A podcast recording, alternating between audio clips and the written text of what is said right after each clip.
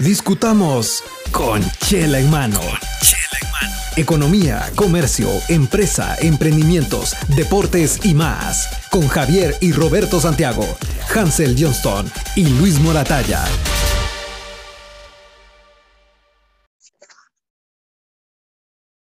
Estimada audiencia, bienvenidos a la tercera temporada de su podcast con Chela en mano. En esta temporada tendremos diferentes invitados, seguiremos tratando diferentes temas y empezamos el año 2023 de la mejor forma posible. Javier, ¿cómo estás? ¿Cómo te va? Bien, bien, vos, ¿cómo estás? Aquí contento de regresar un nuevo año con muchas cosas por descubrir y por ver y creo que esta temporada va a estar muy interesante. Qué bueno, me alegro que estés bien. Ahí, Luis, ¿cómo te va? ¿Qué tal, jóvenes? Roberto, Javier, Hansel, buenas noches. Bien, aquí empezando esta nueva serie de podcast y pues a empezar el año con todo. Salud.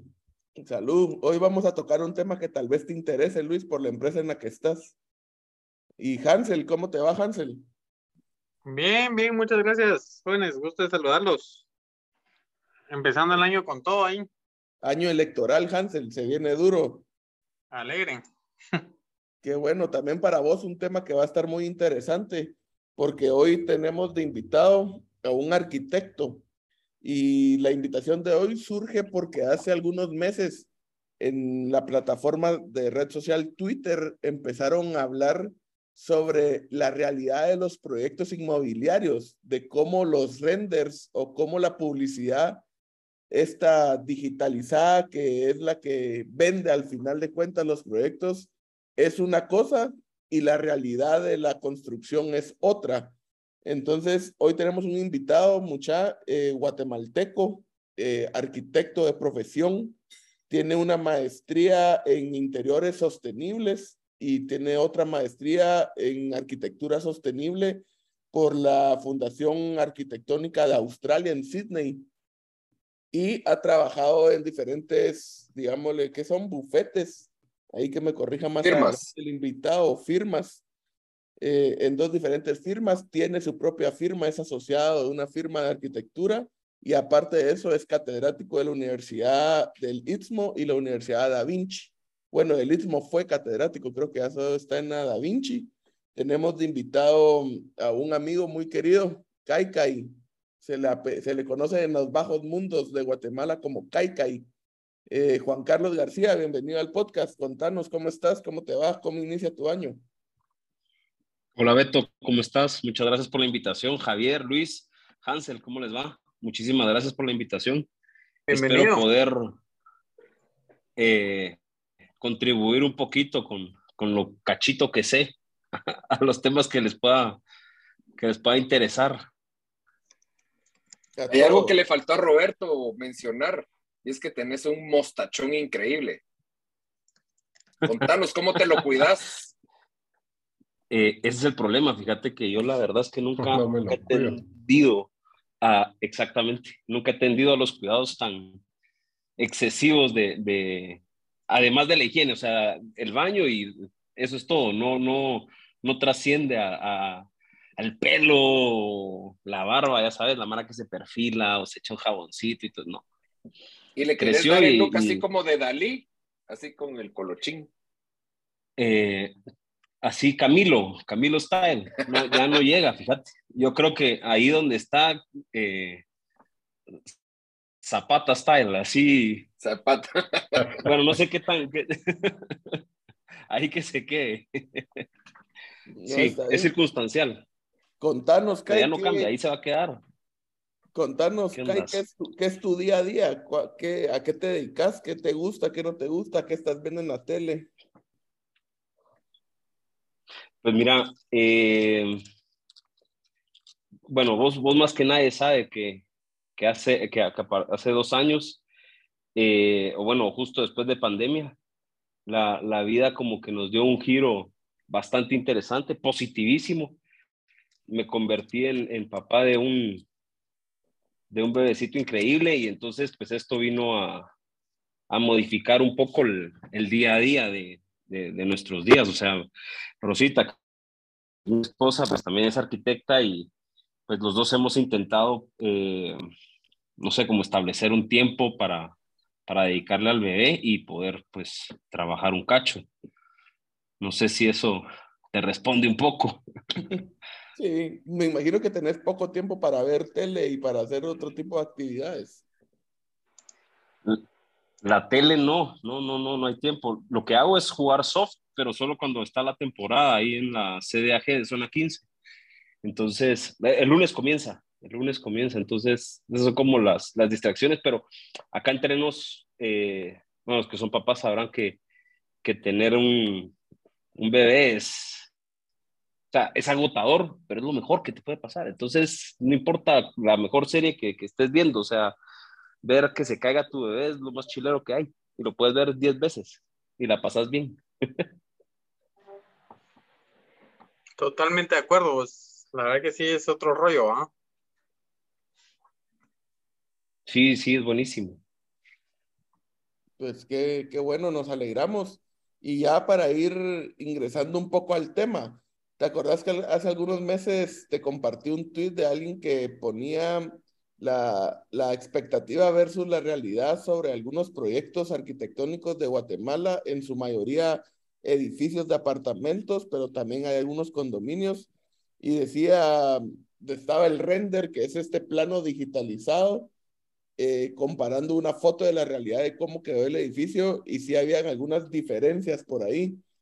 Contanos un poco ¿Cómo, ¿Cómo ves vos la arquitectura en Guatemala? O sea, ¿cómo, ¿cuáles son las tendencias? ¿Cuál es eh, el estilo? ¿Qué es lo que le gusta al guatemalteco cuando escoge o, va a comprar una vivienda?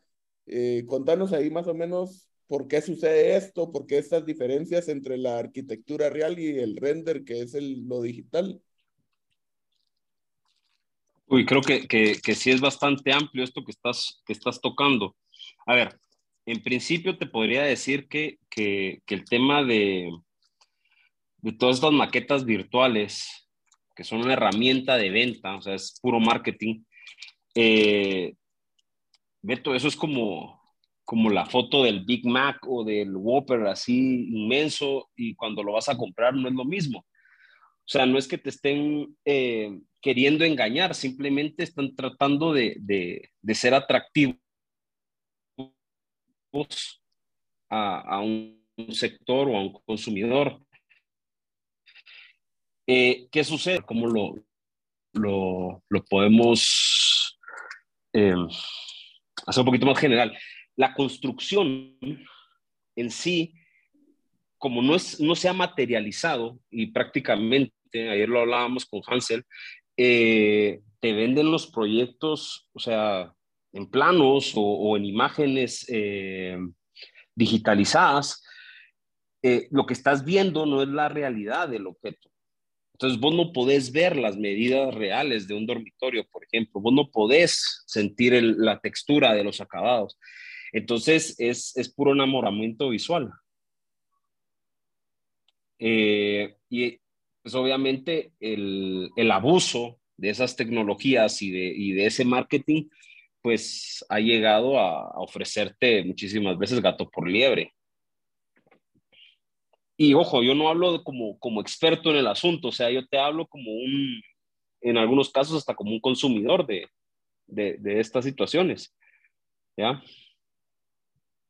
Sí, mira, yo creo que es una mezcla ahí interviniendo a vos, eh, pues para los que no saben sí, sí. De, de, del podcast, dirías vos, eh, yo me dedico a bienes raíces, ya tengo bastantes años, vamos, de, de, dedicarme a esto, y he visto muchas veces ese, ese escenario.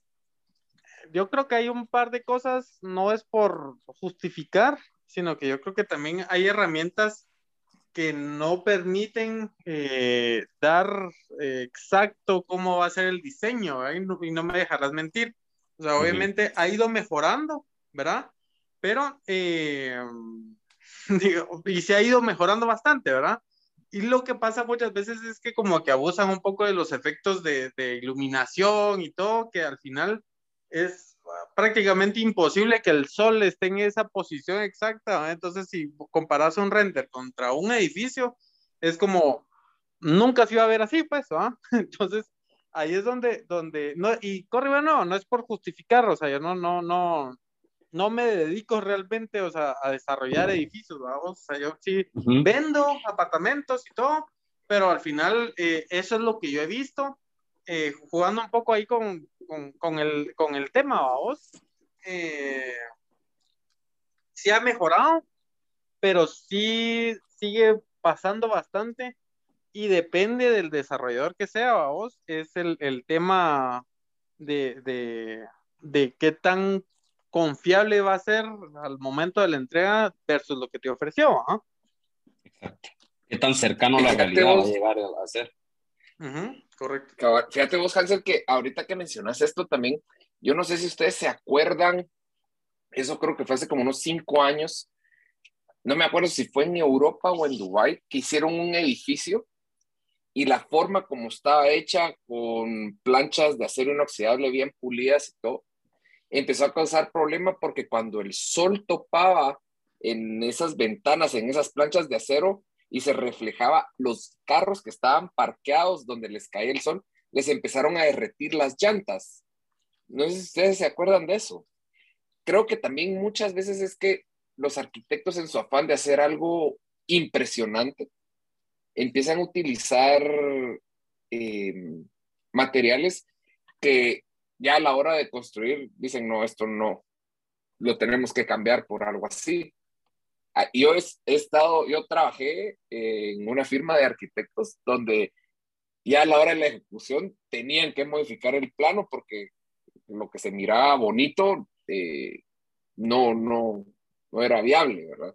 Cabal, por ahí va yo con, con tu comentario, Javier, y, y no echándole ni haciendo de, de, de, mal al gremio de Kaikai, pero yo que tengo relación justo con, con temas de constructores y, y todo ese tema, ponete, como dice Javier, va, mirabas un render y maqueta y todo, y cuando te das cuenta, cambiaba el giro totalmente de, de, del, de la construcción ya al momento de ejecutarlo, porque me topé una vez con, con un caso de que el arquitecto había dicho que iba una, había quitado una pared de último momento, pero una pared de carga.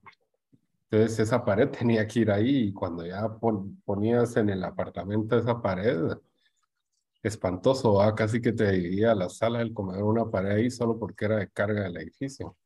Entonces no sé, como dice Javier, ya al momento de entrar en la construcción, definitivamente tiene incidencia el tema ese de, de la ejecución ya en la vida real.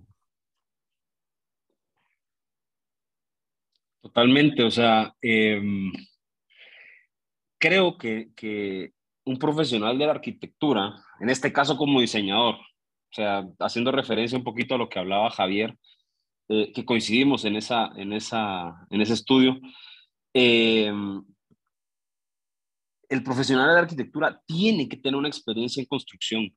O sea, dentro de su equipo de trabajo debe existir un elemento que acompañe durante el diseño eh, y especificar, digamos, los sistemas constructivos que, para, para, que sea más viable. Nosotros, o sea, para hacer un poquito como de, de juntar lo que, lo que estaban hablando en general, eh, pongamos al arquitecto como un romántico, o sea, quiere su ego le, le, lo invita a proponer objetos icónicos, únicos y en algunos casos irrealizables, ¿ya? Eh, que se alejan de los presupuestos o eh, que quieren ser, digamos, una, un, referente. Pero eh, hay una, hay una parte que, que, debe, que debe aterrizar al, al, al profesional de la, de la, arquitectura y es eh, el usuario en sí, o sea, no olvidarse de, quién es la persona que va, que va a utilizar el, eh, en este caso, la residencia o el apartamento o, o, o la oficina. Eh, y no olvidarse que esa persona pues tiene ciertas, ciertas características, o sea, qué chafa que vos vengas y contrates a, la oficina de arquitectura y luego cuando estés haciendo la casa te digan, mira, eso no lo podemos hacer porque se sale el presupuesto o porque, eh, eh, o sea, a nivel constructivo no es viable. Eh, o sea, eh, y eso, o sea, eso lo, hay, que, hay que planificarlo desde un inicio. O sea, esa es la parte chilera de la arquitectura, que uno manipula la información desde antes que se materialice, pero tiene que manipularse de forma correcta. Y ahí también caemos en lo de los renders, ¿sí? Las infografías estas que, que se pueden alejar de la realidad, o sea, hay que tratar de, de explicarle al, al, cliente, no solo con los renders de su casa, sino también, por ejemplo, con eh, ejemplos de los materiales que se van a utilizar. O eh, en algunos casos, yo lo que, lo que he hecho y me ha servido muchísimo es trasladar al cliente a una referencia ya, ya materializada. O sea, mira, este material lo utilizamos en tal y tal lugar, mira cómo, cómo queda. O los espacios también, o sea, a veces eh, un garage es como es amplio, se puede llevar y entonces con masking, mira, tu, tu torio va a ser de, de 3 por 4, por ejemplo, entonces se le, se le su, sus espacios y no se llevan la desilusión post construcción de, de, de la casa, del apartamento, lo que sea. Sí, cabal. Y eh, hablando un poco de eso, Kai, ¿qué tendencias hay ahorita en la construcción en Guatemala, eh, tanto en materiales como en diseños? Porque supongamos que de 50, 60 años para acá, eh, obviamente ya los diseños y los materiales han cambiado. ¿Qué, ¿Qué tendencias ves vos en el mercado guatemalteco? Y tal vez Hansel te pueda apoyar ahí con esa pregunta. ¿Cómo, cómo ha visto Hansel la diferencia entre casas ya construidas de hace algunos años con las nuevas construcciones? Fíjate que lo que yo he visto, y como les decía, es también depende de, de quién es el desarrollador, eh, qué firma de arquitectos contratan. Como decía que, sea, eh, hay de todo, vos, o sea, no, no, no puedo, eh, eh, como te diré, o sea, no puedo justificar a nadie, pero sí he visto que hay desarrolladores más eh, responsables, si le queremos decir así, eh, que contratan a firmas de arquitectos como más formales, ¿verdad? Eh, y que sí se ponen en la tarea de, del tipo de, de, de, producto y todo. Y por el otro lado también he visto ciertos caprichos que quieren que la fachada, me voy a inventar, vos, que quieren que tenga un color cobre, eh, pero ya cuando, cuando ven el tipo de material es un material que va a necesitar mucho mantenimiento y que al final le va, le va a salir perjudicial, por así decirlo, al, al que va a vivir ahí en el apartamento. ¿vos? Entonces, eh, va dependiendo eh, también de la responsabilidad del desarrollador. Entonces, re, regreso ahí. Eh, y el tipo de materiales, así como decía aquel, pues, o sea, hay, hay cosas que a veces en, en, en, renders o algo se ve muy bonito, pero que a la, a la hora de la hora, pues ya no es tan, tan factible hacerlo, ¿ah? Entonces... Fíjate, eh... fíjate, Hansel, que con, completando un poco, hay una cuestión que tocaste y que creo que pasa mucho y más que todo en, aquí en Guatemala y es muchas veces el propietario quiere a puro tubo que en determinado lugar vaya algo en específico y aunque el arquitecto o el ingeniero le diga, mire, eso no se puede por esto y esto, estos cuates vienen y contratan a un maestro de obras que se los va a hacer, porque el maestro de obras se lo va a hacer, y a la hora de terminar esa situación causa problema. Y es doblemente el trabajo, ¿va? porque entonces después tienen que venir, demoler eso, re resanar y hacer todo eso, y se enojan porque dicen, es que yo quería que esa fuente o que esa cuestión fuera ahí, sin tomar en cuenta otras cosas. Sí, también, también pasa a vos. Eso es, es, es, así. O sea, hay, hay, caprichos que tienen a veces eh, dueños, vos, de desarrolladoras o, o pues, ¿va? Que, que aunque no se pueda, lo paran haciendo. Eh, te digo, y ahí no me dejará mentir ahí, Kai, Kai. Eh, en el tema de construcción, pues eh, sí se miden bastantes riesgos, ¿verdad? o sea, como yo tengo de todo tipo de preguntas de la manera cuando compro apartamento, ¿verdad? que si es el edificio antisísmico, si un montón de cosas que como que realmente no tienen la información completa, vos, em, y, te lo preguntan pues en su mismo desconocimiento, vos, o sea, no, no estoy diciendo que, que sea malo, sino que pues obviamente como es gente que no, no, es, no es su día a día, vamos, o sea, son, son preguntas y son válidas, pues, ¿verdad? Em, pero eh, regresando, pues, o sea, hay veces que sí pasa que por algún capricho eh, paran poniendo algo, algún color o alguna lámina o alguna estructura o alguna escultura o algo a vos que, que realmente pues sí eh, puede perjudicar un poco a vos.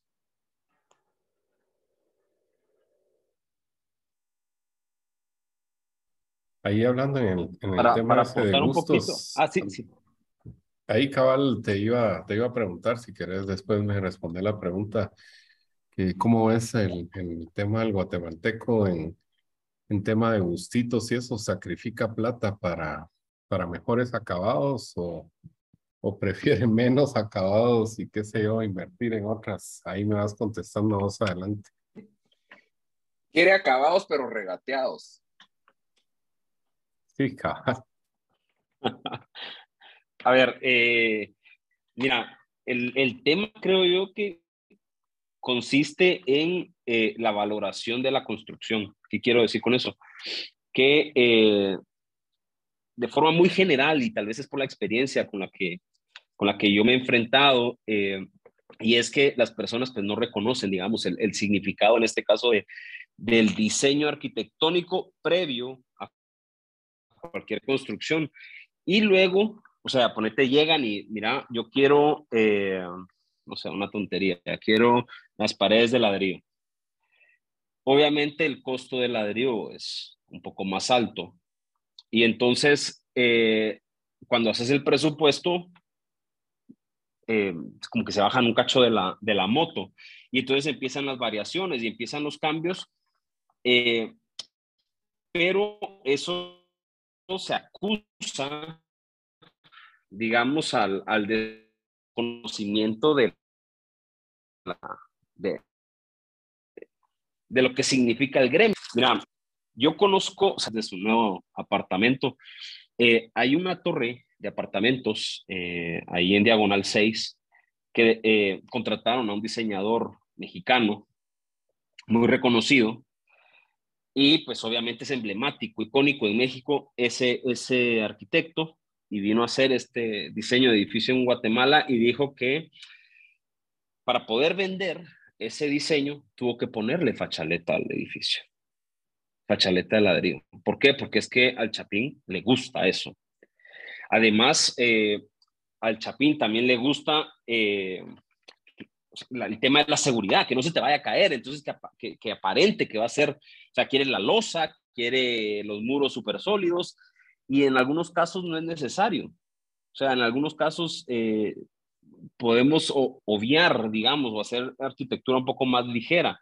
Yo creo que hoy por hoy sí hay una tendencia al diseño y el diseño no lo, no, sin ganas de banalizarlo, sino más bien como el significado que representa, por ejemplo, estar en tu casa, pero sentarte en un comedor y sentir que te transmita algo, la esencia del espacio y no estar en un lugar donde tengas ganas de salir corriendo. ¿Me cachás? Entonces, eh, creo que sí hay una vertiente que está valorizando muchísimo el diseño, eh, pero la, mayoría si busca bueno, bonito y barato. ¿Y eso qué significa? Que me lo construya, como decía Javier, el maestro de obras, que me lo construya, eh, hay abogados que construyen, hay ingenieros en sistemas que tienen desarrolladores, o sea, mira San Cristóbal, ¿quién lo, lo, desarrolló? ¿Verdad? O sea, son, son este tipo de cositas que, que a veces vienen a perjudicar un poco al gremio, pero eh, al final de cuentas creo que hoy por hoy sí se está abriendo el espacio a, a nuevas, digamos, a nuevas tendencias de, de diseño. Mucha, si me voy por las ramas me avisa, porque es que a veces sí tiendo a divagar con, con las respuestas. No, pues para eso estamos, vamos, cabal, para platicar ahí de todo un poco también, vamos. Sí, no tengas pena, vos, extendete lo que necesites.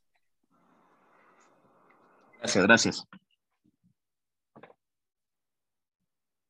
Pues, fíjate que ahí dando un poco de números, hay veces en los círculos que uno, que uno frecuenta, mucha gente habla del exceso de, apartamentos o de edificios que están construyendo, del exceso de, digámosle, oferta eh, de vivienda que hay en Guatemala, pero es, digámosle, de alguna forma en el círculo que uno se mueve. Y aquí es donde quiero dar un poco de datos. Dice, según la información que hay de estadística, que en Guatemala se construyen alrededor de 18 mil casas al año a nivel país, pero que estamos como país en un 90% abajo. De, o sea, hay un déficit de vivienda del 90% de lo que realmente se debería de construir y que el dato real de viviendas es de que se deberían de construir 38 mil viviendas anuales. O sea, nos faltan 20 mil viviendas anuales por construir para poder cubrir el déficit habitacional de Guatemala. Obviamente aquí entran factores económicos, factores sociales, políticos, etcétera, etcétera. Pero, ¿cómo podemos explicar el boom que hay en la construcción y que en estos círculos que yo te comento, la mayoría de gente concluye o su teoría es de que es lavado de dinero, de que es una burbuja inmobiliaria, de que hay, no sé, dinero metido de robado del gobierno y por eso hay tanta construcción. Las remesas son otro factor de construcción también en este país. ¿Cómo ves vos esa situación? Eh, mucha gente habla de apartamentos vacíos, edificios completamente vacíos. ¿Cómo ves como arquitecto, cómo ves esto? ¿Cómo, cómo ves ese tema social, por decirlo de alguna forma? Mira, eh, en principio, o sea, como retroalimentando un poco los datos que dabas de, de, la construcción de vivienda en función del déficit de vivienda. Y es que la estadística, o sea, hace de cuenta que no está totalmente segmentada. ¿A qué me refiero? A que, eh, por ejemplo, hay una casa que tiene eh, problemas en su cubierta, o sea, la lámina tiene un par de agujeritos o hay que cambiar tres láminas, pero cuando hicieron el, sondeo, cuando hicieron las encuestas, la casa tiene, o sea, la calidad de esa casa, digamos, o de esa residencia eh, no corresponde a una residencia óptima, entonces, ¡pum!, ya, ya, entra a la estadística de la deficiencia. ¿Me explico? Cuando quizás es solo algún tipo de reparación la que se le podría hacer. Entonces, eh, ahí sí hay que tener mucho cuidado, número uno. Lo segundo es meramente político, o sea, eh, ¿qué ha funcionado en Latinoamérica con el tema de, vivienda social? Número uno, no regalarla. Primero es el significado del valor que tiene la, vivienda para las personas, es aspiracional. Entonces, eh, lo que han entendido, por ejemplo, en, Chile es, mira, tu casa te puede costar, no sé, pongamos un ejemplo, si, eh, ¿qué? 50 mil dólares vamos a, o sea, vamos a construir con 12 mil dólares la mitad, eh, pues una parte de la casa donde van a estar los servicios, donde van a estar, digamos, la, la parte estructural y luego vos a través de créditos y a través de tu trabajo vas a poder optar a las ampliaciones que le querrás hacer a la casa. ¿Me explico? Entonces, estos programas de, de vivienda eh, obviamente generan una comunidad de crecimiento. Guatemala no, o sea, Guate, eh, mira lo que ha pasado con las viviendas de las temporales, digamos, por algún tipo de, ah, ¿cómo se llama?, de algún fenómeno o alguna catástrofe natural, se convierten, esas, esas viviendas temporales se convierten en la, en la vivienda de, la, de las personas. Entonces, eh, eso no debería ser así. En ningún caso podría, debería ser una vivienda temporal, un, punto de partida para una, para una casa. Número uno. Número dos, eh, otro de los problemas es que, eh, digamos, la, las soluciones no, no están regionalizadas o no están eh, orientadas a cada, a cada sector, digamos, o a cada, a cada ubicación del país en específico. A ver, te vendo tu casa de, no sé, 25 metros cuadrados o, este módulo de construcción de 25 metros cuadrados con lámina, y luego lo puedes poner en Shela, lo puedes poner en Petén, lo puedes poner en Huehuetenango, lo puedes poner donde, donde sea. Y lamentablemente la población no funciona así. Entonces, eh, en ese sentido, sí creo yo que hace falta muchísima investigación, muchísima investigación en el país. Eh, también tener una, una estadística exacta y yo sé que es un tema político, pero no regalar las cosas. O sea, el valor que, que le implica a las personas con su trabajo poder alcanzar una residencia una, una casa, digamos, o poderse costear una casa, eh, ayuda a generar, digamos, un, crecimiento poblacional así eh, bastante, bastante bueno, una comunidad, digamos, bastante buena donde todo el mundo se apoya porque saben que eso cuesta, no están esperando que se lo regale.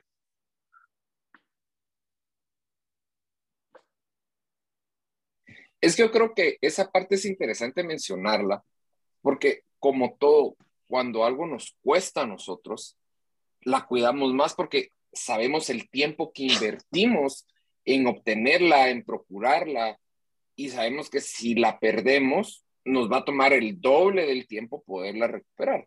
Cuando a mí me dan algo, pues no es que no se aprecie, pero se tiende a, descuidar un poco más que aquello que nos costó y trabajamos por ello. Y estoy completamente de acuerdo que aquí no es que debamos de regalar la vivienda, pero se tiene que hacer alguna medida de hacerla accesible, porque recordemos que eh, la mayoría de gente, de personas que viven en Guatemala, viven con menos de dos dólares al día, ¿verdad? Sí, totalmente de acuerdo, Javier. O sea, es un tema de, oportunidades y que por eso, o sea, te, digo, tener un, un, Estado que piense en, ok, vamos a echar la mano, no, vamos a echar la mano, pero también yo con cuánto me quedo. Total. Por eso decía que era un tema bien político. Es bien político. Pero, mira, recuperando un poco, eh, retomando un poco lo de las construcciones, yo he visto un desarrollo increíble en edificios. ¿Crees que la tendencia en la ciudad capital, por lo menos, en los próximos 10 años, sea de empezar a construir edificios a lo loco? ¿O crees que van a ir eh, menguando un poco?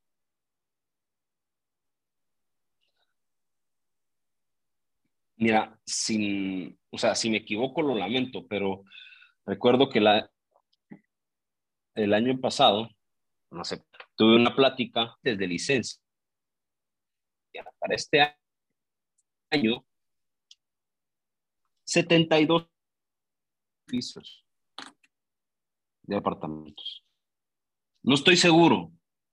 O sea, fue una charla muy impresionante, o sea, pensar que, que, se está orientando la ciudad a, a, esa, a esa masificación de, de, de construcción, seguimos centralizando y resolver otros problemas, creo que, que, que, va a ser algo que va a estallar más adelante. Sin embargo, es inversión privada, no es, o sea, no es pública. Entonces, ¿qué puedes, como, cómo la puedes, eh, no sé, detener un cachito? O sea, pensemos, va, ¿por qué en Guate no hay un transporte, ajá, un transporte público adecuado? ¿Por qué no invertimos en, en estaciones o en un transporte que funcione correctamente? porque no hay alguien del sector privado que le interese mucho esa parte, ah. digamos.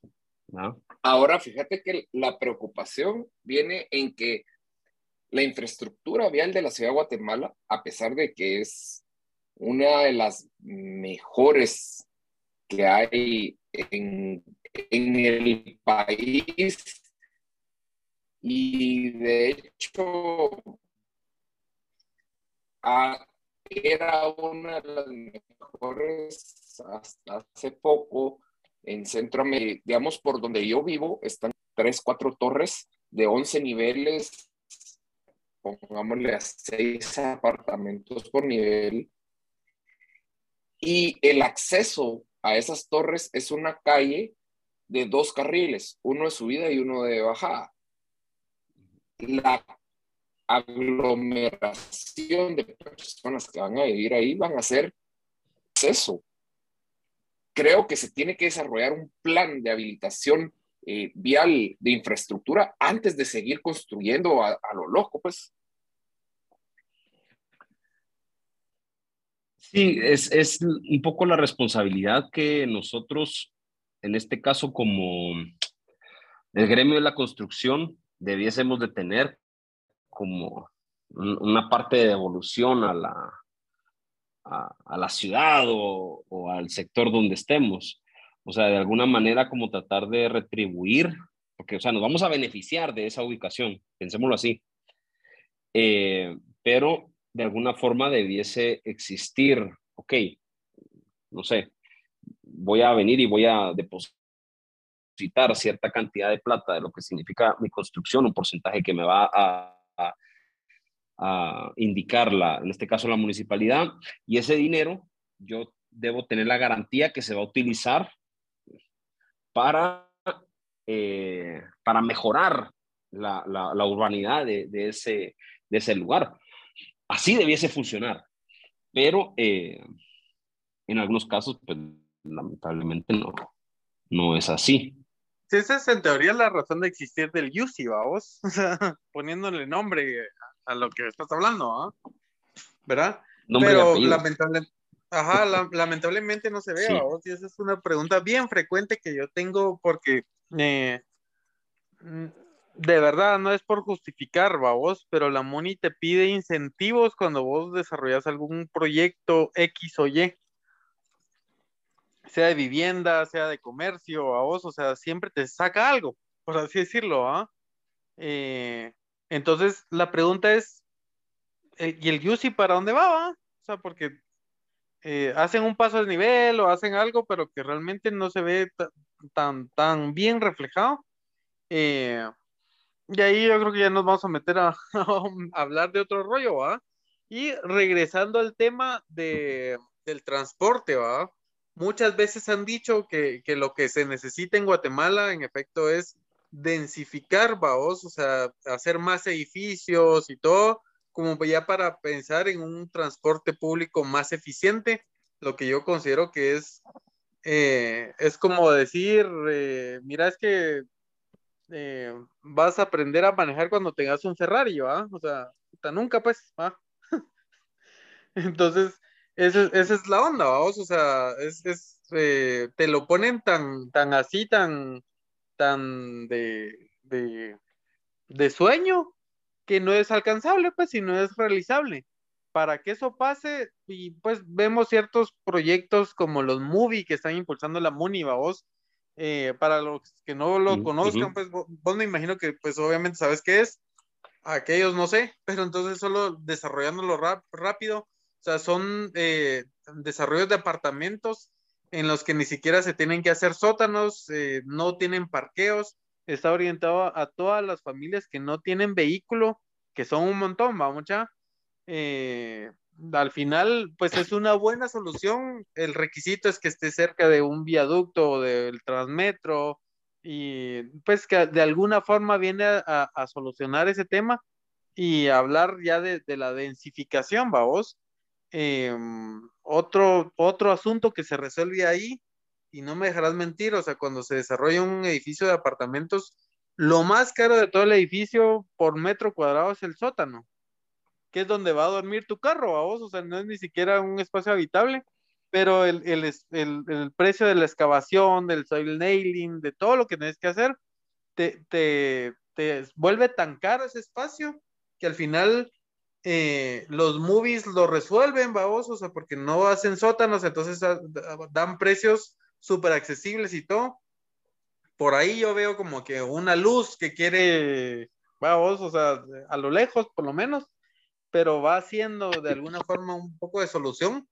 Eh, y no sé, no sé si va a llegar el punto en el que en el que digan, bueno, ya vamos, ya estamos densificando bastante, entonces ahora sí necesitamos un transporte más más digno, que es lo que de alguna forma han intentado con el Transmetro, vos, pero las rutas son limitadas, al final hay un montón de zonas que no, que no es opción, ¿va?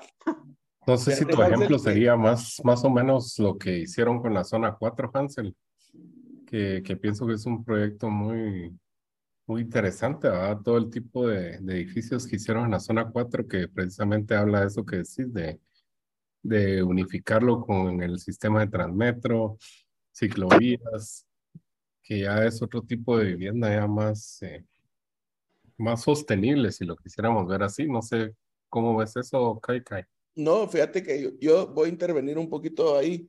Cabal, lo que Kai Kai dice de los complejos de edificios, yo también conversé con alguien y era como, un, como lo que Kai Kai decía, 72 posibles edificios y la mayoría concentrados en zona 15, zona 10, zona 14, zona 13.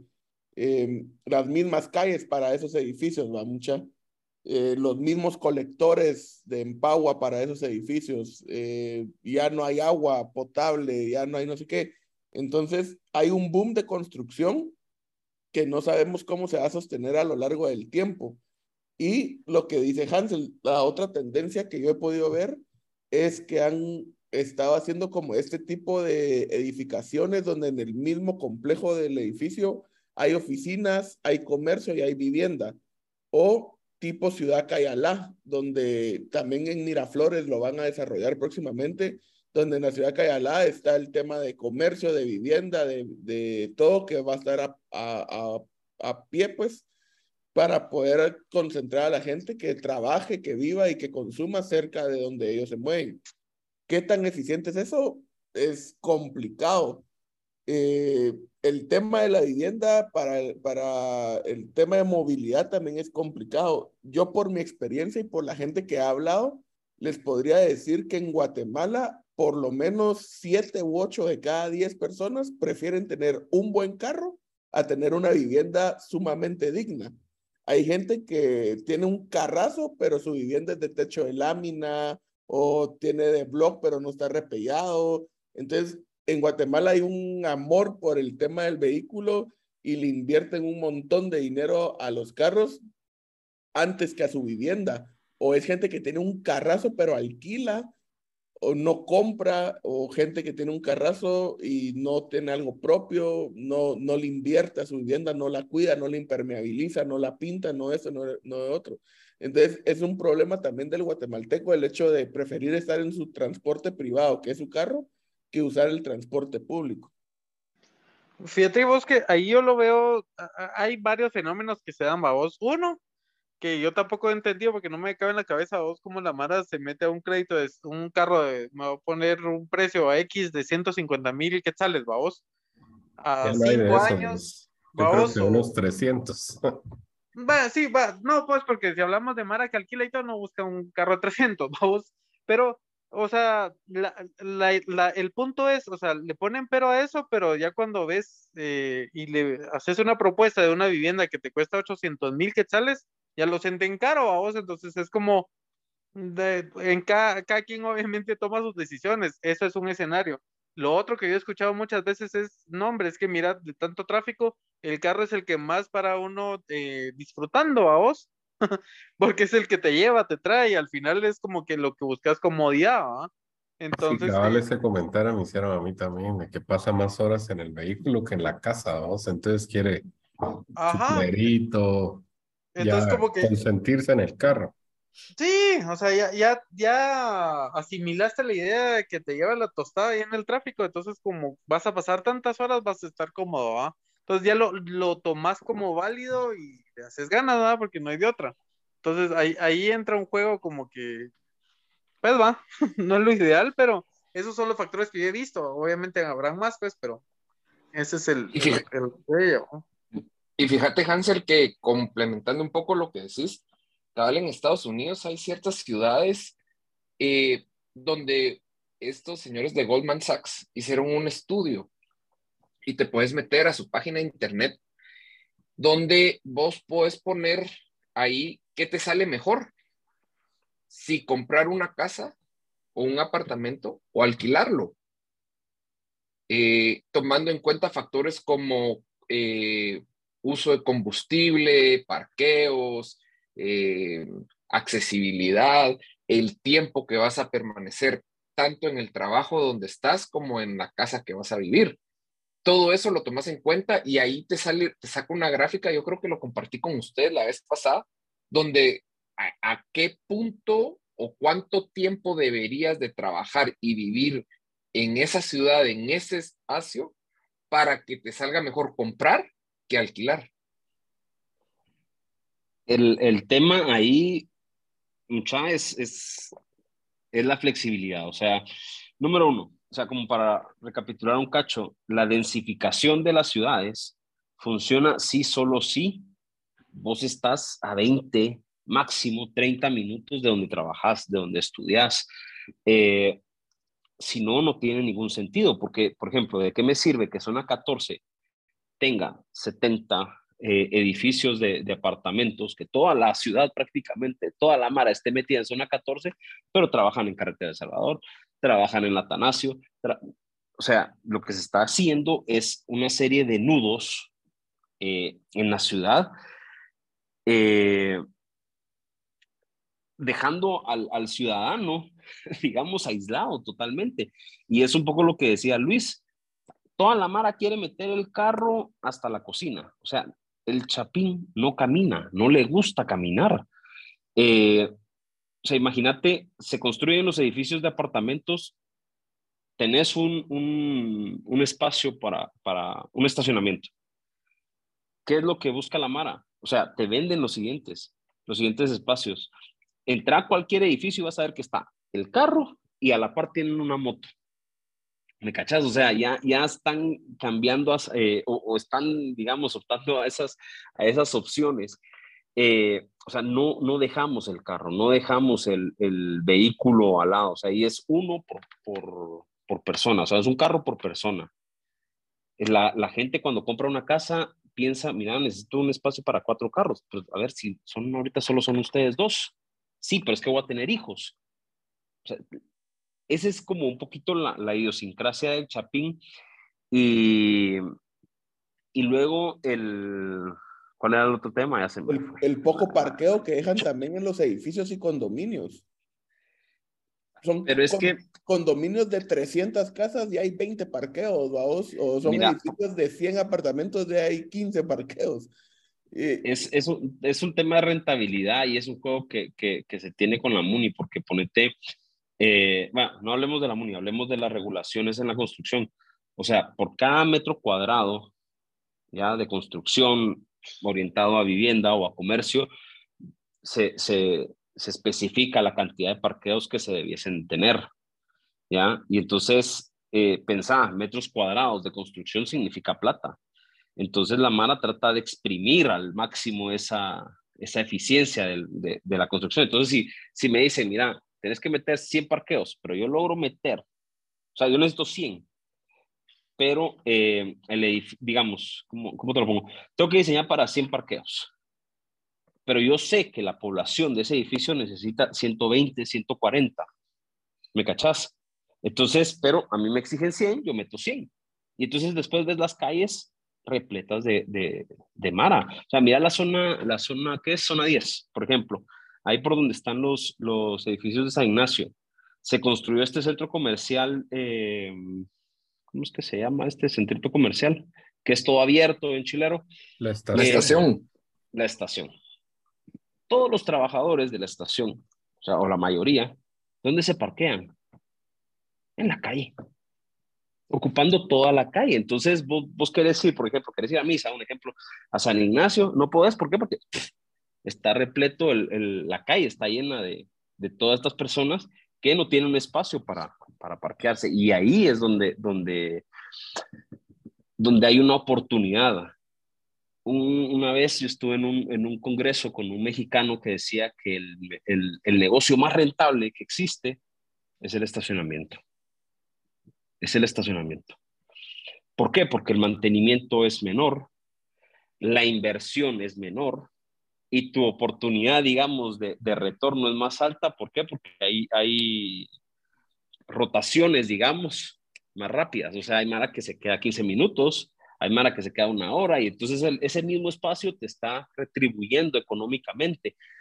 ¿Qué, ¿Qué, debiese existir en Guatemala? Torres de estacionamientos en, en, diferentes puntos, no un estacionamiento plano, sino ya torres de estacionamiento. Zona 13 lo está haciendo, Convex lo hizo, eh, en zona 10 también, ahí por, por el Liceo Guatemala, hay torres de, de estacionamientos. No quiero decir las de la zona 1 porque en, su momento sí afectaron al, al ornamento de la ciudad y del significado del centro histórico, pero esa podría ser una solución bastante viable Imagínate, una torre de estacionamientos y abajo hay un, transporte público, sea, vos pagas, digamos, mensualmente un transporte público que te lleve a tu oficina si no querés caminar, o por lo menos seguridad, ¿ah? porque entonces vos te estacionas ahí, aunque te vas a caminar 15 minutos, pero que puedas, que, que, tengas la certeza y la confianza de que vas a llegar con tu compo a tu oficina tranquilamente. ¿Me cachás? Yo por, por ejemplo, eso es que zona 4 funciona bien. Yo, por ejemplo, he creído, y tal vez es algo tonto, de que en la entrada de Antigua debería de haber, antes de entrar Antigua, debería haber una torre de estacionamientos y la Mara debería parquear ahí y caminar a la ciudad colonial. Porque Antigua es un dolor ir un sábado, un domingo, buscar parqueo, pagar el marbete, todo eso. Y tal vez es algo tonto, porque tal vez la torre de estacionamientos va a quitar la poca montaña ahora a ver de ahí, pero deberían de hacer un plan o algo donde ya los carros no entren, o por lo menos que entren los carros de la gente que realmente vive en Antigua, pero hacer un medio periférico alrededor de Antigua para la gente que va a Jocotenango y va a los otros, a los otros municipios, pero el público general que va de visita ya no debería de entrar a Antigua, debería haber como una torre de estacionamientos afuera y tal vez poner unos trencitos eléctricos que sean los que muevan gente suena algo así tipo Disney, pero yo creo que Fíjate eso vos, en algún momento y suena tal vez algo tonto y lo acepto. No, pero... hombre, no. Mira, te lo voy a poner así, vos no acabas de decir algo tonto, vos acabas de decir el futuro de lo que va a pasar en la antigua. En efecto, ese plan ya existe. En la entrada ¿Ah, de la sí? antigua, ajá, o sea, Ah, no, no va a ser sabía. una torre, no va a ser una torre, sí, va a ser un terreno que es parte de la montaña, vamos, y en efecto van a haber unos trolleys o tranvía o como le querrás decir, que te va a llevar a, a- a- no, a la- no, al, no al parque central de la antigua, sino que donde está la gasolinera que está por la salida, ¿sí? Es la única que está por la salida. O sea, no es para nada tonto lo que acabas de decir, es una muy buena solución y ya viene en camino. Sí, es. Entonces, Ahora retomando, retomando un poco el tema, Juan Carlos, respecto de pasar de render a realidad. En época de crisis es cuando se nota realmente cuando las cosas están, funcionan bien. Fíjate vos que en México en el 2018 y 2019, cuando fueron los terremotos de septiembre, 18 y 17 de septiembre, muchos edificios muy modernos, muy bonitos, muy, que incluso varios edificios que ganaron premios por la forma artística y todo, se vinieron abajo porque estaban muy mal construidos, porque, digamos, los pilotes que los sostenían no eran adecuados, porque eh, el, lo que tenían que haber excavado para sostener el edificio no fue lo suficiente, o porque el edificio era muy eh, angosto, o porque los materiales utilizados no fueron correctos. Y eso me hace pensar, por ejemplo, si eso está pasando en México, aquí en Guatemala, que estamos en un boom de construcción increíble y que tendemos a regatear para, como vos mismo lo has dicho, maximizar la ganancia de la inversión que estamos haciendo, ¿cómo nosotros, los usuarios, podemos garantizar que en un terremoto no se nos vaya a venir abajo el edificio, verdad? Eh, creo que, que, lo más conveniente es la asesoría. Eh, eso sí lo hemos platicado muchísimas veces con Beto y es el hecho de, de por ejemplo, yo desconozco la, eh, pues yo como, como consumidor, digamos, compro un apartamento, pero tengo ni jota idea de construcción, entonces asesorarme eh, con un profesional de la construcción para poder validar, digamos, aquello que voy a comprar. Lo haces, digamos, con la ropa. Mira, me queda bien, llevas a alguien para, este suéter me gusta, pero me queda bien o no me queda bien. lo mismo, o sea, tratar de buscar al, al, profesional que te pueda orientar en esa, en esa línea. Sí está claro que en Guatemala, digamos, eh, los ingenieros eh, y los arquitectos siempre van a, tratar como de salvaguardarse su, su, su, prestigio. O sea, siempre hay un, un sobrecálculo, digamos, en las estructuras para evitar en algún caso problemas. Ya puede ser en otra instancia, digamos, cuando el profesional le pasa al constructor, digamos, y depende muchísimo de la ética de ese constructor, que sean los materiales adecuados, que sea la, la, construcción que, esté apegada, digamos, a, lo que se calculó y a lo que se diseñó. Eh, y en, ese, en eso creo que eh, sí falla un cacho guate porque eh, debería existir un peritaje y un, un, monitoreo desde que, digamos, desde que se diseña, se planifica hasta que se entrega la, obra. ¿Ya? O sea, se van a hacer los cimientos, entonces, ok, llega el perito a verificar que las dimensiones, las profundidades, los materiales correspondan a lo que se autorizó. Y acá a veces no es así. Me explico, acá no, no existe esa figura. ¿Por qué? Porque obviamente eso es un, un, plata adicional que, pues, ¿quién la va a absorber? Y es que lo que pasa donde es que... Yo Bueno, donde yo he visto que sí pasa algo similar es con los proyectos del FHA, porque obviamente es el, el, garante ante el banco, entonces ellos sí te acompañan desde la planificación hasta la entrega del, del proyecto. O sea, ¿verdad?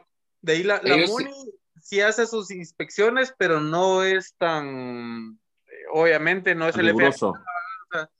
Eh, no quiero desarrollar el tema del FHA, pero, pero, o sea, es, es, ellos son los que se encargan de eso porque son los que en dado caso le van a pagar al banco a vos eh, si alguien deja pagar la, la, cuota. Entonces, sí se tiene que asegurar que sea con, con, eh, con todo lo que se planificó. ¿no?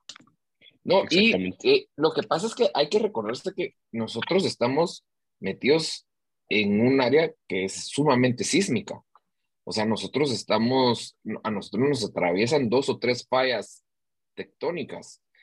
Y el hecho de que no puedas asegurar que los, no estoy hablando, ni quiero generalizar, ni, ni es para entrar en pánico, es simplemente para hacer conciencia de que lo mínimo que podemos buscar en un apartamento, en un edificio, es que esté tan bien construido que si hay un terremoto, no se venga para abajo.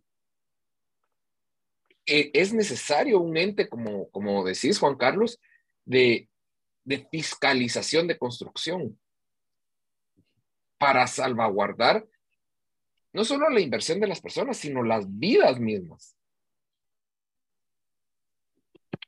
Totalmente, alguien que no tenga un interés. Perdón, Caica, el tema de las normas.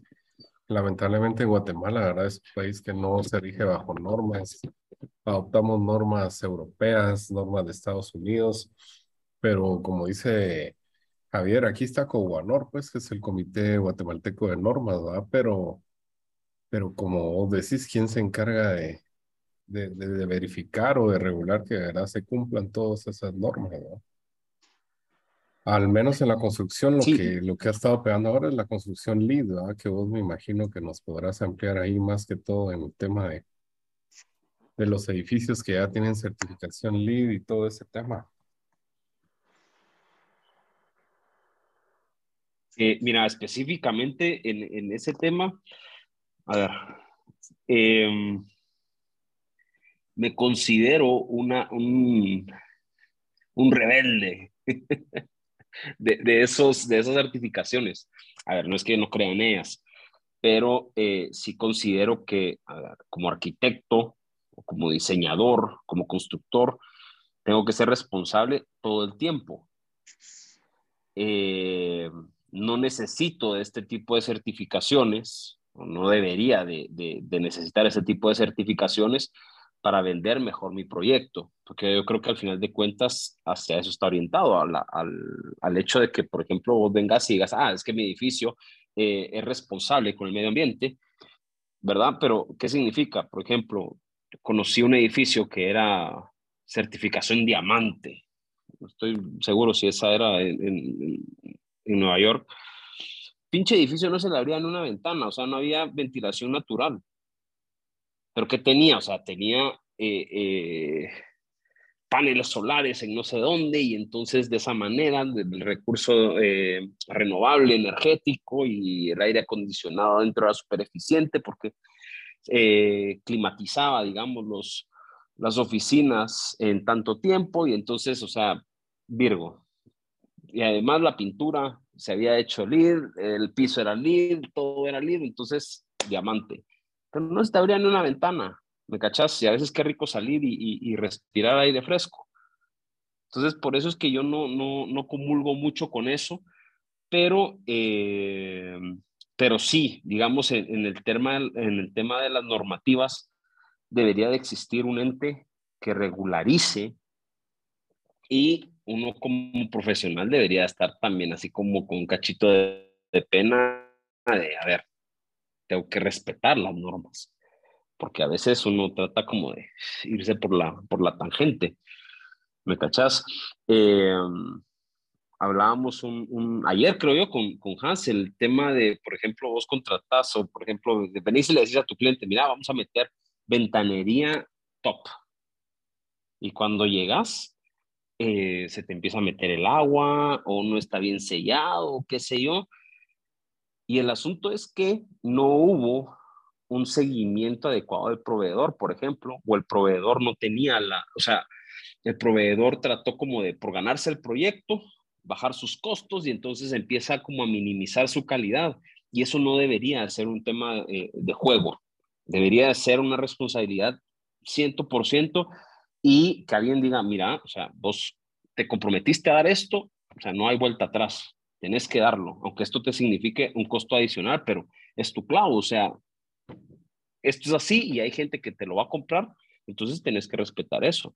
Pero acá empezás de este lado y te torces y entonces le cambio el piso por la fachaleta y entonces ya, ¿me cachas? Es, un, es un juego ahí de, de, de beneficio, digamos. ¿Cómo ganarle más?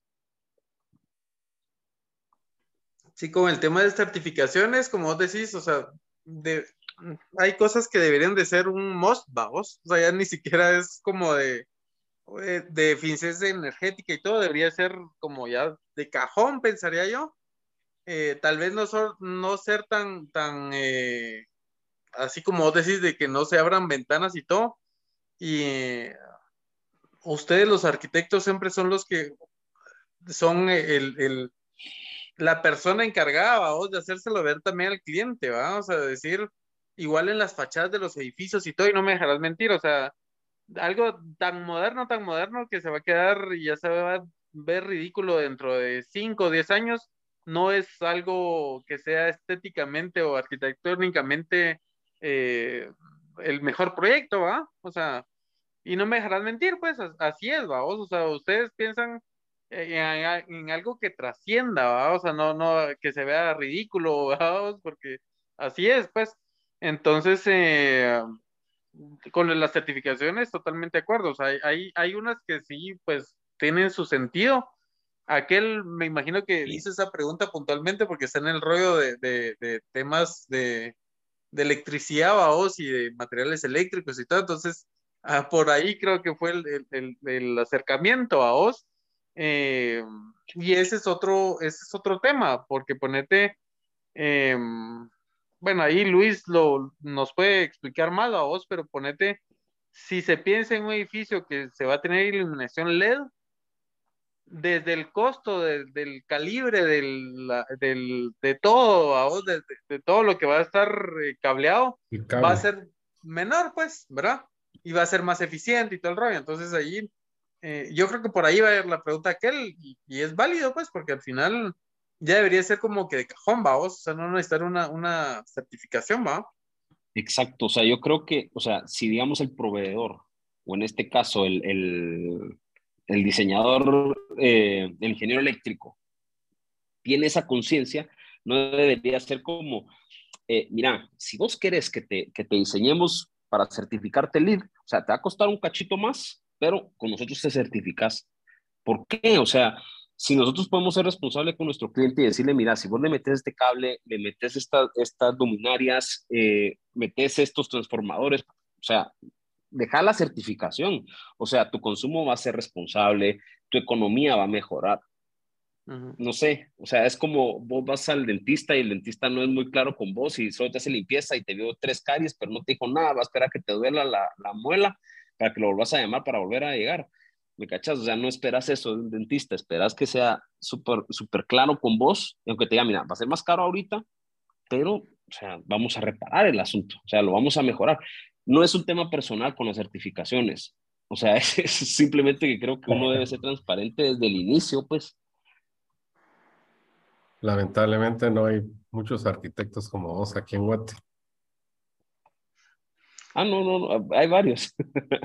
sí, esa es una lucha que uno no cree, pero pasa bastante, vamos, y, y de verdad, con las fachadas y un montón de cosas, que el desarrollador se pone necio, ¿ah? que quiere algo más moderno y todo, y vos lo sabrás mejor que yo, o sea, hay, hay Mara que se, que se encasilla en algo y que vos como arquitecto no lo ves bonito, ¿ah? no lo ves, eh, pues, a vos, o sea, que, que, que sea tan tan atractivo, ¿ah?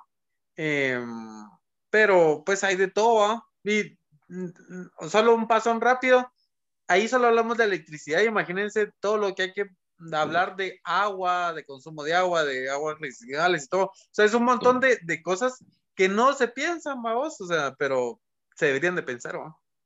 Exacto. Así, rapidito con lo que decías de los materiales. La arquitectura contemporánea tiene un mal envejecer los materiales son, o sea, es como los carros, como decían antes ustedes, o sea, decime un, un carro de los años 60, ¿cuánto tiempo te duraba? Una lavadora de los años 50, ¿cuánto tiempo te duraba? La arquitectura de esa época, hoy por hoy está, está en pie y, te apuesto que tiene mejor estética que mucha de la arquitectura contemporánea. Eh, pero regresamos a que antes se hacían las cosas para que duraran. Ahora se hacen con el afán de, bueno, a ver, ¿A cuánto cambiamos el celular? el carro a los 5 o 6 años lo quieres cambiar. O sea, siempre estás pensando como hay que estar renovando, renovando, renovando. Es un poquito de, la manera de pensar, pero sí afecta a la, a la construcción, obviamente. Sí, totalmente.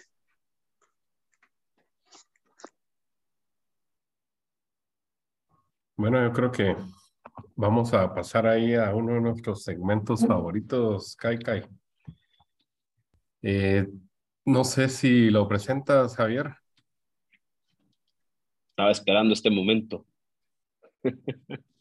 Esto es preguntas rápidas.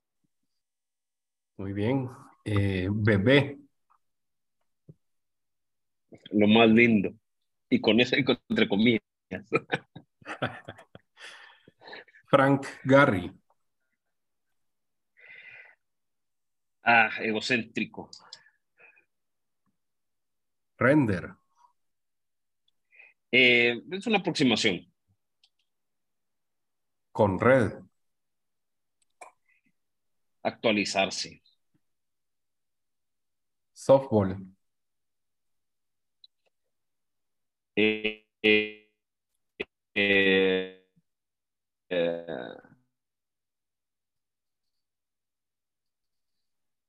chilerísimo. Es una, yo creo que todos debiésemos tener un pasatiempo y, a mí me gusta un montón ese. Además me deja convivir con gente más joven, el, equipo está integrado con gente joven, perdón que me extienda ahí, pero eh, también sirve como para ver un poquito el espejo de la sociedad, cómo viene y, es bien interesante y creo que sí es chileno. La Sagrada Familia. Que se acabe ya, o sea, que la terminen de construir. POT. Eh, también debería de actualizarse. Transmetro. Extenderse, debería estar en más zonas. Ok, muchas gracias, Kai Kai. Esto fue Preguntas rápidas. Buena onda, Kai Kai. Ahí hablando un poco de la Sagrada Familia, hoy estaba leyendo en Twitter la cuenta oficial de ellos que ya terminaron tres de las, no sé si son siete o seis eh, torres. Ocho. Ocho son. Sí. Sabes, lo interesante de ese proyecto y es, o sea, neogótico, si, si me equivoco, lo siento, pero funcionaba igual antes, o sea, eran la, la, la, población quien, quien daba, iba dando plata poco a poco para ir construyendo, por eso las catedrales se tardaban 100 años en terminarse. Y la Sagrada Familia es un poco el reflejo de eso, porque se sigue construyendo con los aportes de la, de la población, por eso es que costó un montón terminarla. Y luego que también contar que se pareciera a lo que se había planificado. De hecho, cabal, eh, Vamos a pasar al segmento de dato inútil pero interesante. Y no me lo van a creer, pero es sobre la Sagrada Familia. Eh, la Sagrada Familia hasta el momento es, el, es la construcción moderna que más tiempo lleva en construcción, eh, empezando su planificación en 1866. Esto la hace tener casi 150 años. Eh, es, es el edificio más alto de la ciudad de Barcelona. Tiene 18 torres que vinculan o hacen una retrospección de la unión entre la tierra y Dios, la tierra, lo terrenal y lo celestial. Em, y la catedral se construyó porque en Barcelona, en la época de la revolución industrial, empezó una crisis espiritual terrible. Mucha gente empezó a a dejar de creer en Dios. Entonces, los párrocos de ahí dijeron que necesitaban una obra sumamente impactante para que la gente volviera a creer en ellos, en Dios, ¿verdad? Y así fue como en 1866 el arquitecto Josep María Boca, Boca Bella, perdón, eh, le encargó a Paula del Villar, que fue la primera arquitecto en construir, en diseñar la, la, iglesia, donde estuvo más o menos ocho años y dejó la construcción porque se peleó con Bocabella. Y luego vino pues Gaudí y, ahorita están siguiendo los, eh, los mapas de Gaudí. Y lo más interesante es que el claustro de la Sagrada Familia es completamente a prueba de, ruidos. No se oye absolutamente nada de adentro para afuera ni de afuera para adentro.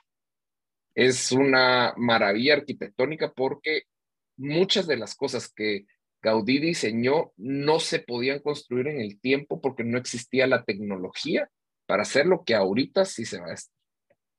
Ese es el dato inútil pero interesante de este podcast. Acertadísimo. Bueno, gracias por el dato ahí. Eh, Juan Carlos, te agradecemos tu tiempo. Estuvo interesante la plática. Espero que sea un poco más clarificador para todos los oyentes. Y pues veremos qué se viene con el tema de, de las construcciones en Guatemala, el tráfico, las nuevas propuestas, la, la movilización, etcétera, etcétera. Y pues inviertan en su casa, mucha, es donde viven eh, el carro es bonito, son bonitos los carros e importantes, pero la casa es más importante, inviértanle, eh, compren una casa donde ustedes crean que van a tener todo más cerca o van a estar más céntricos de su diario vivir. Y pues no sé, yo me despido de este primer episodio de la temporada 3. Eh, dejo la palabra ahí a los demás para que se puedan despedir, igual a Juan Carlos que dé sus últimas palabras. Y pues ahí nos estamos oyendo en un segundo episodio próximamente. Muchas gracias, Juan Carlos, por, por compartir con nosotros tu, conocimiento. Esperamos ahí tenerte más adelante también en una segunda temporada. Gracias a todos por escucharnos. Feliz noche. Gracias a todos. Qué gusto poder estar con ustedes en este 2023. Eh, les deseamos un excelente año y Juan Carlos, muchas gracias por tomarte el tiempo y aclararnos un poco las dudas sobre el sector construcción. Eh, esperamos tenerte de vuelta aquí en un episodio futuro y a todos que pasen feliz semana. Feliz semana. Gracias, Kai Kai. Gracias a todos, Javier, Roberto, Hansel, Luis. Les agradezco la, invitación. Eh, qué chilero platicar tranquilos y, así dar la opinión. O sea, no, no es una verdad absoluta, es una opinión. Entonces, espero que haya servido. Un abrazo, que estén bien. Un abrazo y nos vemos pronto. Nos Hasta luego. Dios. Gracias por escucharnos. Acompáñanos todas las semanas con otro interesante tema que abordaremos con nuestro invitado especial. Síguenos en Twitter y Facebook como Conchela en Mano Podcast y en Instagram como Conchela en Mano Podcast GT.